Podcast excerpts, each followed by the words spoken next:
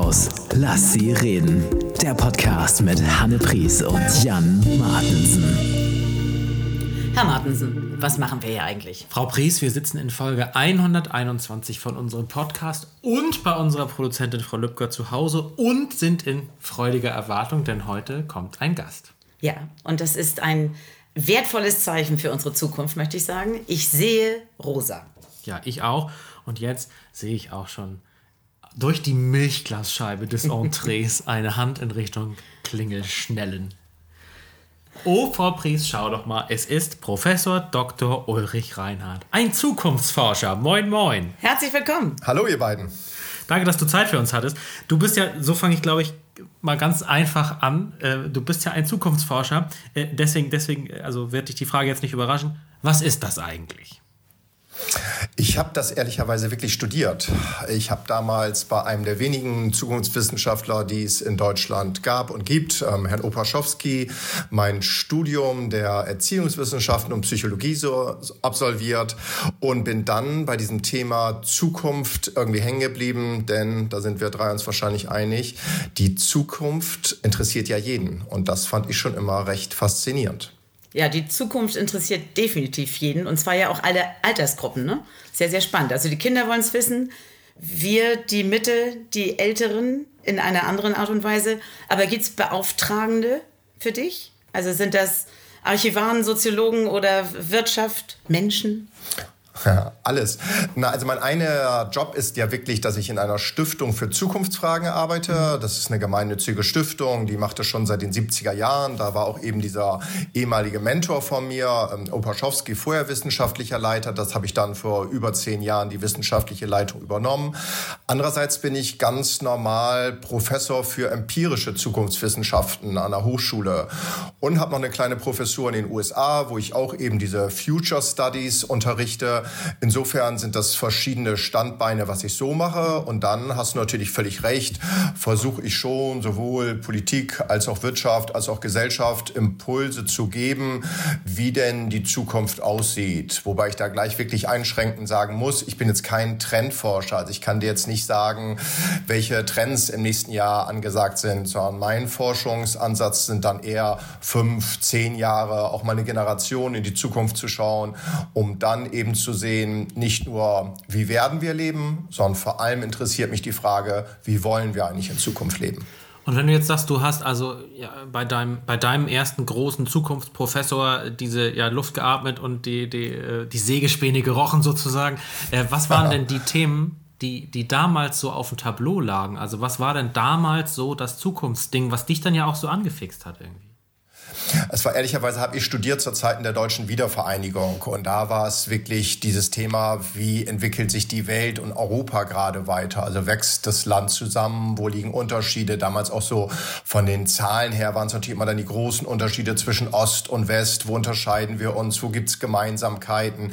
Wie wird sich das auch in Zukunft in einem vereinten Land dann verhalten? Dann ging es natürlich aber auch irgendwann los global mit dem Golfkrieg, muss ich auch ganz klar sagen. Das hat dann noch damit rein reingespielt. Ja, und dann waren es die Zeiten, dass so langsam die Globalisierung eingesetzt hat. Ich weiß noch, so zum Ende meines Studiums ging es dann natürlich auch langsam los mit so dieser Digitalisierung. Dann auf einmal die, meine Promotion habe ich dann am Rechner geschrieben. Vorher war es noch irgendwie, wie kann man eigentlich Arbeiten schreiben? Also es hat sich ja dann auch viel entwickelt. Und meine Themen, wenn ich das so mir selber anschaue, das war am Anfang eher die freie Zeit. Also die Freizeit wird man heute sagen. Und mich hat damals interessiert, wie wollen wir eigentlich in Zukunft die Freizeit gestalten? Was ich eben sagte, ich habe ja auch Erziehungswissenschaften studiert.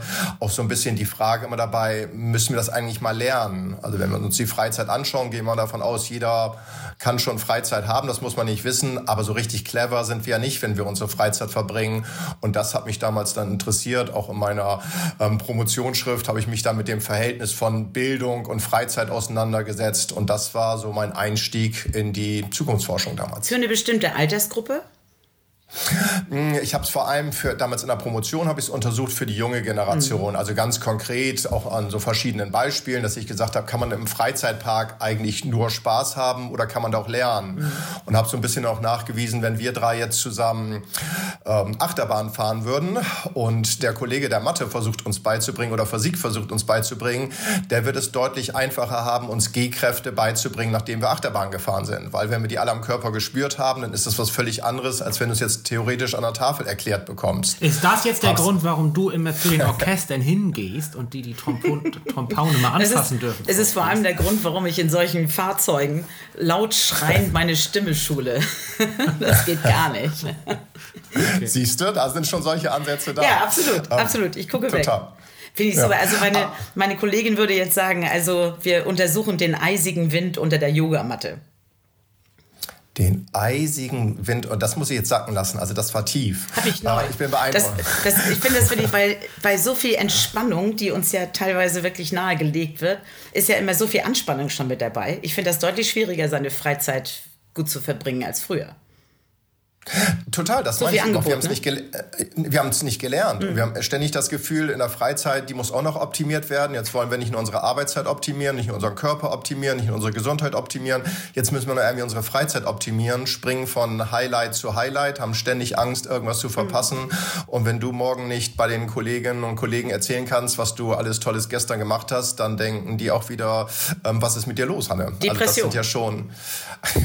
mhm. Also Freizeitstress ist eine große Herausforderung für uns. Das kann man äh, wirklich nicht wegdiskutieren. Und natürlich gibt es auch den Hinweis, äh, wenn man keine Fotos gemacht hat, ist es nicht passiert. Ne?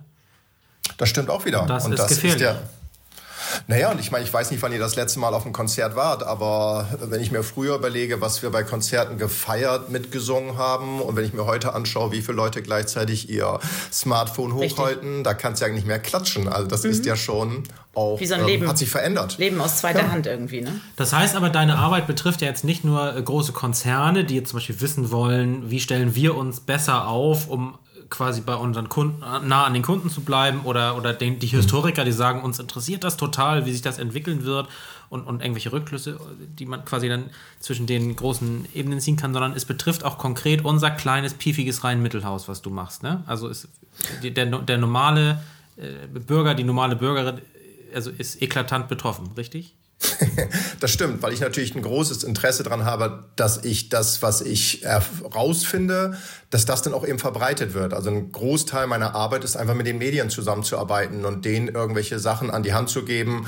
Wie verhält es sich mit, weiß ich nicht, wie wollen wir in Zukunft wohnen? Wie wollen wir irgendwie gesellig sein? Wie wollen wir reisen? Wie wollen wir konsumieren? Wie wollen, was erwarten wir von der Politik? Was erwarten wir irgendwie von unserem Chef? Also das sind die verschiedensten Themen und das untersuche ich dann eben, stelle es dann äh, irgendwelchen Agenturen zur Verfügung, die es dann hoffentlich in die Zeitung bringen. Du kannst ja wahrscheinlich, genau wie wir in den Bereichen, die uns interessieren, irgendwie auch gar nicht abschalten. Ne? Also Hanne sieht überall immer Musik.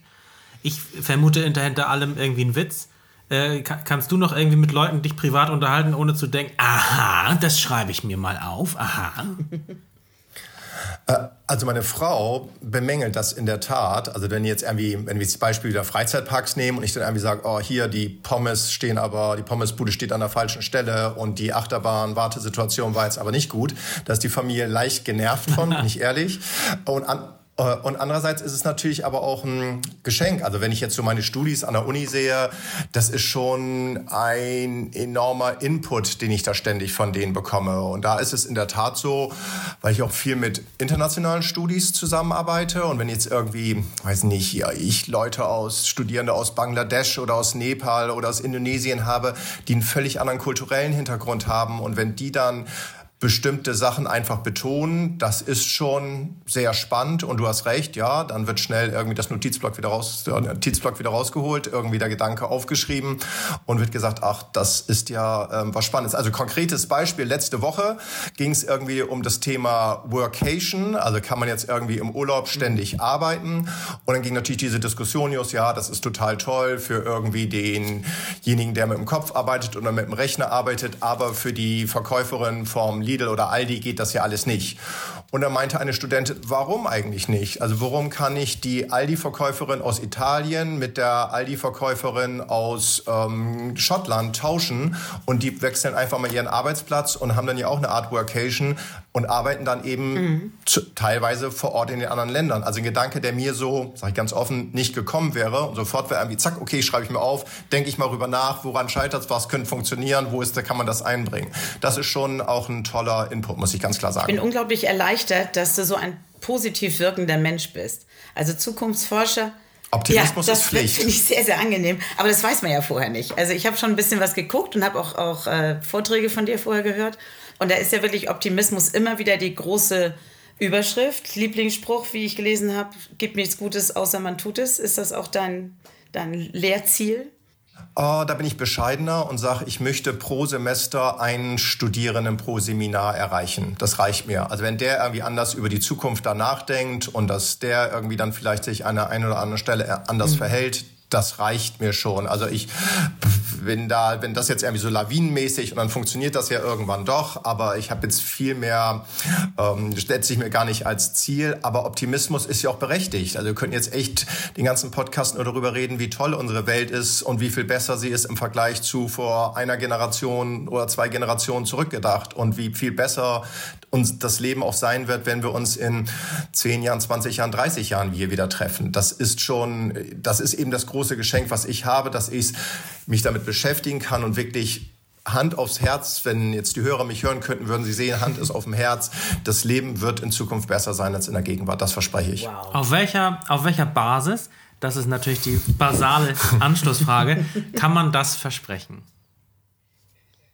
Nee, ist ja egal, was du dir anguckst. Früher war ja nichts besser. Also wir können jetzt sagen, Lebenserwartung, medizinische Versorgung, Emanzipation, Mobilität, Kommunikation. Wir könnten uns die ganzen harten Fakten anschauen. Anzahl von Kriegen, Anzahl von hungernden Menschen, Anzahl von Unterernährten. Ist ja ganz gleich, was ich einkomme, Anzahl von Urlaubstagen, Anzahl von Arbeitsstunden. Früher war ja nichts besser. Ich will jetzt gar nicht anfangen mit dem Zahnarztbesuch aus unserer Kindheit, der ein Graus war im Vergleich zum Zahnarztbesuch Aber das ist jetzt nicht nie also, konkret an einer Familie, sondern das geht immer um Struktur im Allgemeinen. Ne? Also es geht immer um Durchschnittswerte. Ganz klar, okay. logisch.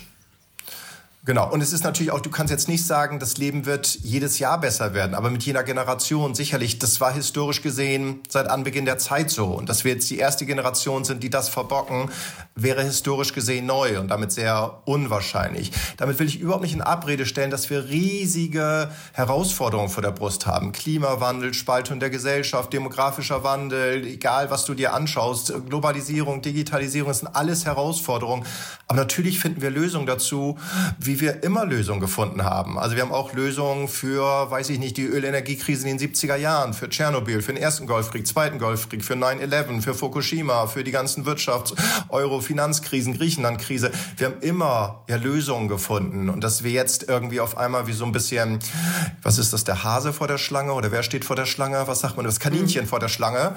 Das Kaninchen vor der Schlange sitzen und jetzt sagen, okay, jetzt geht die Welt aber endgültig unter. Nein, das wird sie nicht. Und äh, wir müssen unsere Hausaufgaben machen, wir müssen konstruktiv drüber nachdenken, wir müssen die Menschen mitnehmen und dann werden wir Lösungen Wir haben ja zusammen eine Vortragsreihe, Schrägstrich Veranstaltungsreihe gemacht im letzten äh, Schuljahr oder im letzten Kalenderjahr auch, bei der ich moderiert habe, mehrfach und du eben jedes Mal einen Vortrag gehalten hast und eine Einführung gegeben hast in aktuelle Zukunftsforschung und wo das eben auch Thema war. Äh, und ich habe das hat also mein Alltag tatsächlich wirklich verändert. Ich gebe zu, erst beim zweiten Mal hören des Vortrags, erst fand ich ihn nur super und beim zweiten Mal hören habe ich dann gedacht, oh shit, das kann ich benutzen. Ähm, so, das ist auch wieder, äh, wie der Deutschlehrer sagt, die doppelte Textbegegnung. Ne? Da hat man immer mehr davon, als Sachen nur einmal zu überfliegen. Ähm, aber ähm, ich habe also tatsächlich wirklich unzählige Male, unzählige Male seit in den, in den letzten zwölf Monaten zu Leuten gesagt, nein Leute, die nächste Generation wird es nicht verkacken. Das ist statistisch überhaupt nicht möglich.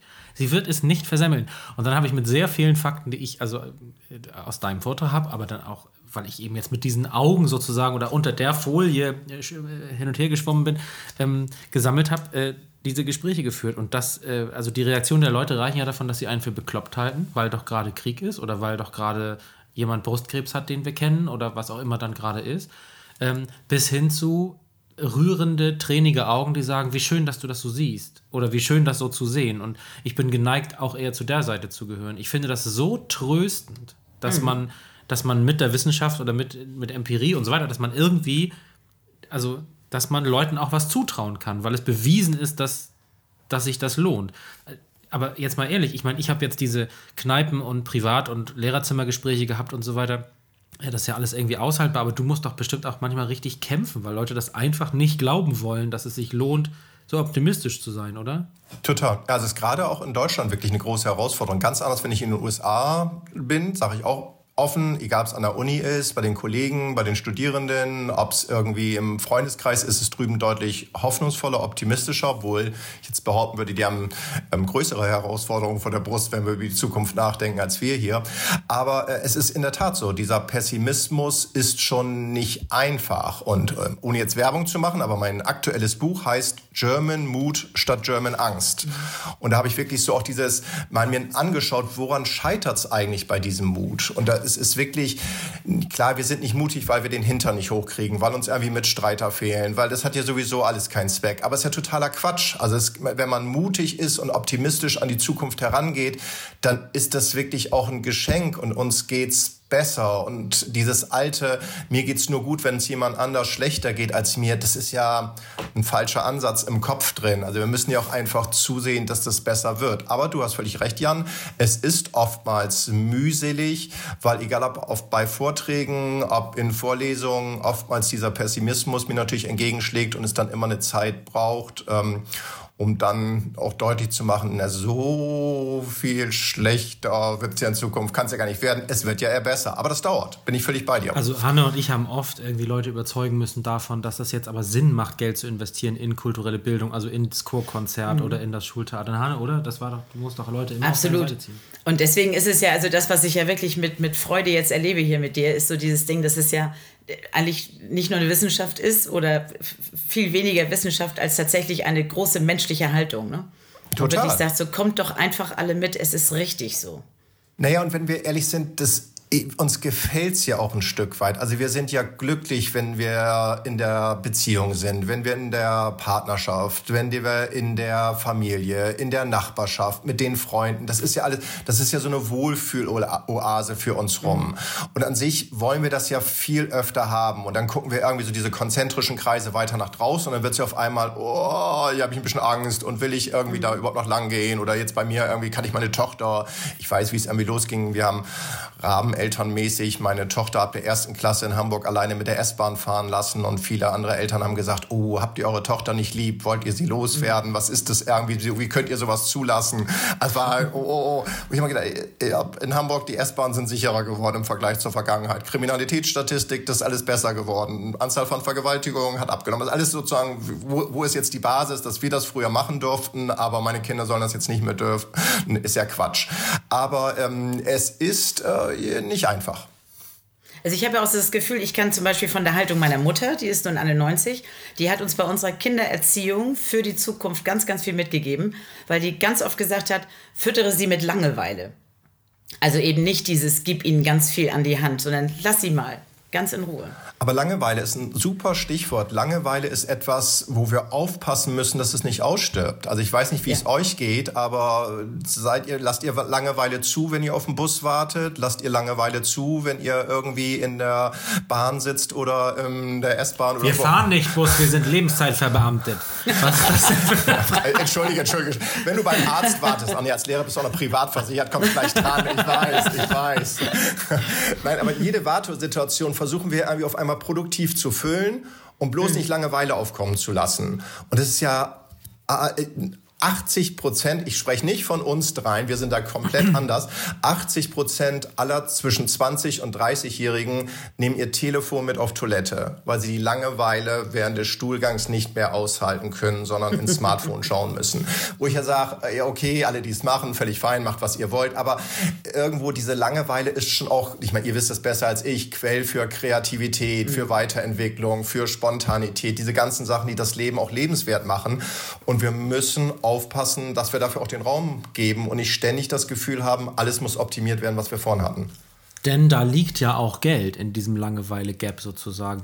Ich erinnere mich an so ein Bild, was du mir gezeigt hast, wo in Dubai an, am Urinal ein Touchpad angebracht war. War eklig. Also um, ja, aber das ist doch so, ne? Also das ist doch einfach nur, weil die dachten, da, da ist auch noch Umsatz zu holen oder irgendwie äh, Total. Werbung oder was. Ja, und ich meine, es ist ja auch deprimierend. Also ich meine, gut, das ist natürlich historisch jetzt nicht wirklich Neues und früher hast du bei Bushaltestationen, hast du irgendwelche Litfaßsäulen oder irgendwelche Plakatwände gehabt, damit du irgendwo hingucken kannst und damit du irgendeinen Impuls kriegst. Und heute ist es halt eben über dieses tolle LED-Ding, was du da an der Wand hängen hast oder über dein Smartphone. Aber nichtsdestotrotz, das ist halt, das meine ich eben, was ich vorhin auch sagte, die Frage darf nicht lauten, was ist in Zukunft alles technisch möglich und was können wir uns vorstellen, sondern die Frage muss wirklich lauten, was wollen wir? Und ist dieses banale Beispiel, wenn ich mit meinen Studis rede, was die für Zeit verbringen, hin und her zu schicken, irgendwelche WhatsApp, dass sie mal wieder ein Bier oder einen Kaffee trinken gehen wollen, sollen, wo ich denke, Kinder, geht einfach los und trinken Kaffee oder trefft euch auf ein Bier und dann ist es auch irgendwie gut, dann habt ihr eure Gemeinschaft, eure Geselligkeit, euren Austausch, was ihr wollt, aber verbringt nicht irgendwie die doppelte Zeit damit, diesen Termin klar zu machen und 27 Mal hin und her zu schieben. Also da müssen wir uns auch so ein bisschen an die eigene Nase fassen und ähm, unser Glückes eigener Schmied sein. Langeweile ist unsere Aufgabe. Ja. Oftmals merkt man es ja wirklich erst hinterher, dass man sie gehabt hat. Äh, mhm. Äh, weil oftmals, also habe ich auch das Gefühl, das war jetzt keine Langeweile, sondern werde ich, werd ich krank? Ist irgendwas nicht in Ordnung? nee, das war Langeweile und das war in Ordnung so. Ja. erst im Rückblick.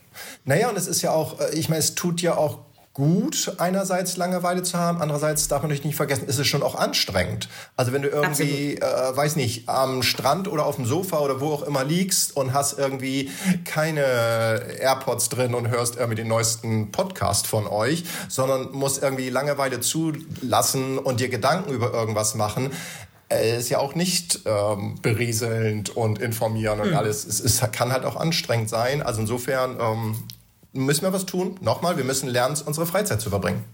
Man muss es aber trotzdem unterscheiden, finde ich. Also, ähm, weil das Beispiel eben war, dass man noch versucht, Sachen zu optimieren. Wenn man so Phasen hat der Hochrotation, wie jetzt ich zum Beispiel gerade mit dem Schultheaterfestival, bei dem also einfach die Landeselite kommt und ich unter Druck stehe, weil meine Kinder bitte möglichst gut auf der Bühne sind und weil ich auch der Gastgeber bin mit meiner Kollegin zusammen oder wenn Hanne drei Minuten vorm Auftritt vor 12.000 Leuten ist mit ihrer ja wirklich tollen, tollen Band auf der Kieler Woche oder so ja. äh, oder auf dem Weg dahin und man da so unter Stress ist und das aber Sinn macht, dass man trotzdem was isst oder seine Mutter anruft oder die Wäsche gewaschen kriegt oder irgendwie noch Sachen klärt mit anderen Dingen, dann macht mich das total glücklich, auf einer Autofahrt kurz drei Telefonate abzuhaken mhm. oder in so einer Wartesituation kurz fünf SMS zu schreiben.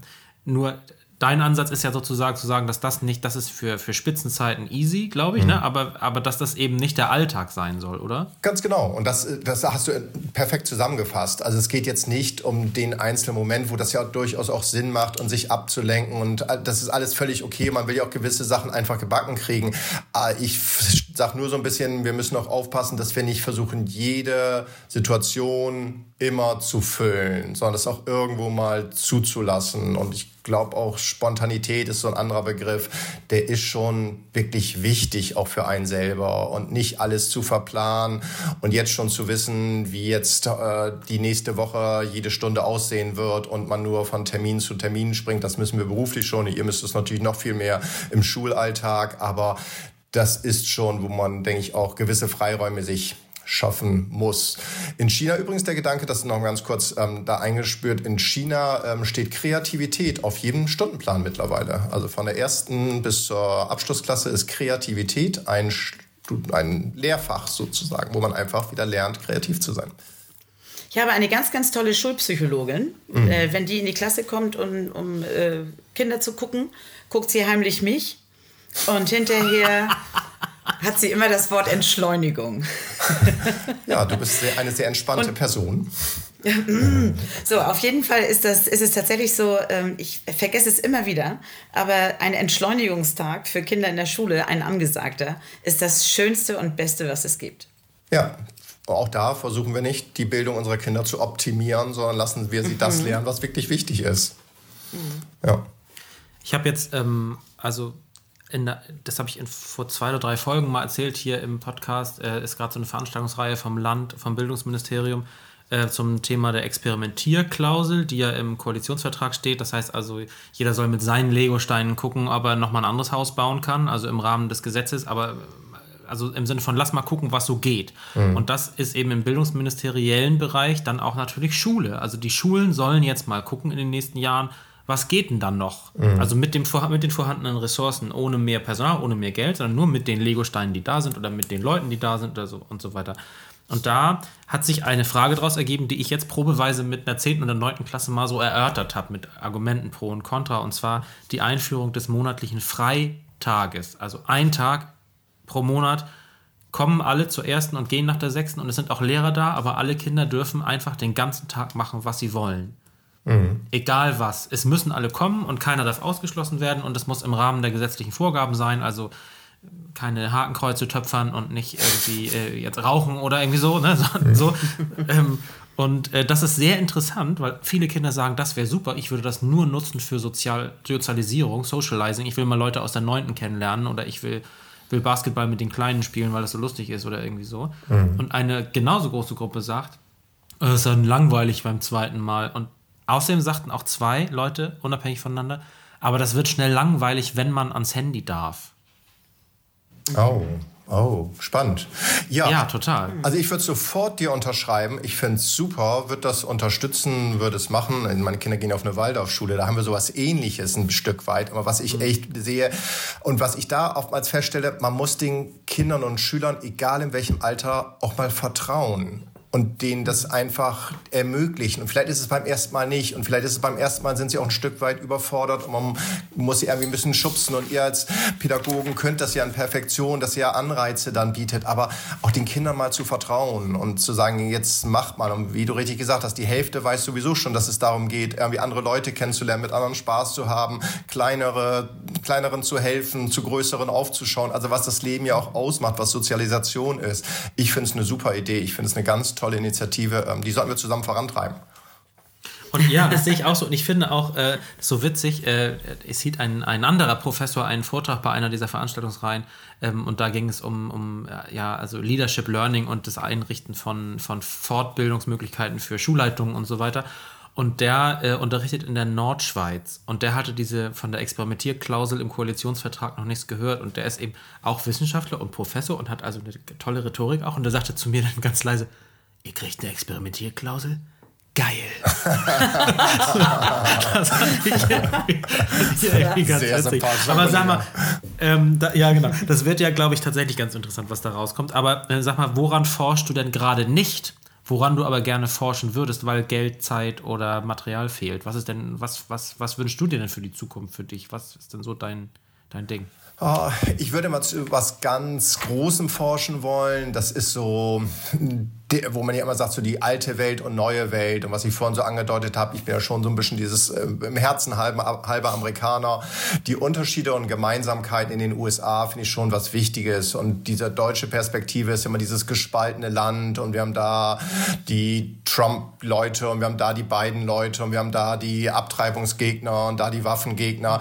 Das mag alles stimmen, aber ich glaube, dieses Land eint ja auch enorm viel. Und ich glaube, wahrscheinlich 90 Prozent der Werte und Vorstellungen Veränderungen im Leben der Amerikaner sind sehr, sehr ähnlich. Und mal wieder was Positives drüben zu erforschen und gegen diese Spaltung, das wäre etwas, was was Großes ist, wo jetzt irgendwie meine kleine Stiftung hier jetzt nicht sagt, okay, mach das mal, weil es ja nicht in Deutschland und in Amerika kannst du machen, was du willst. Ähm, das wäre etwas, womit ich mich gerne auseinandersetzen würde, um da auch wieder so ein bisschen positives Signal zu geben, weil ich glaube, Menschen sind an sich gut. Die Statistik ist auf deiner Seite, mach dir keine Sorgen. Ähm, oh je. Das, der Wunsch wird sicherlich erfüllt. Ich hoffe doch. Also empirisch gesehen. Ja. Ich finde es so mutmachend, dass jemand, der sich beruflich mit Zukunft beschäftigt, so viel Positives ausstrahlt.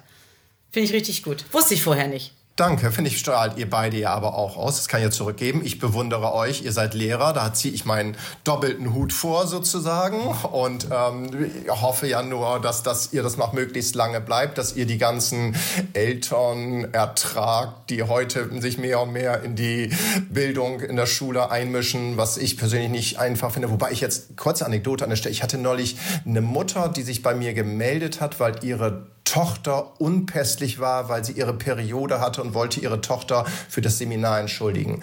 Wo ich gesagt habe, äh, ist okay, wenn du nicht kommen willst, kommst du nicht. Deine Mutter muss keine Entschuldigung bei mir abgeben. Eine erwachsene Frau mit 20 Jahren. Fand ich überraschend. Oh.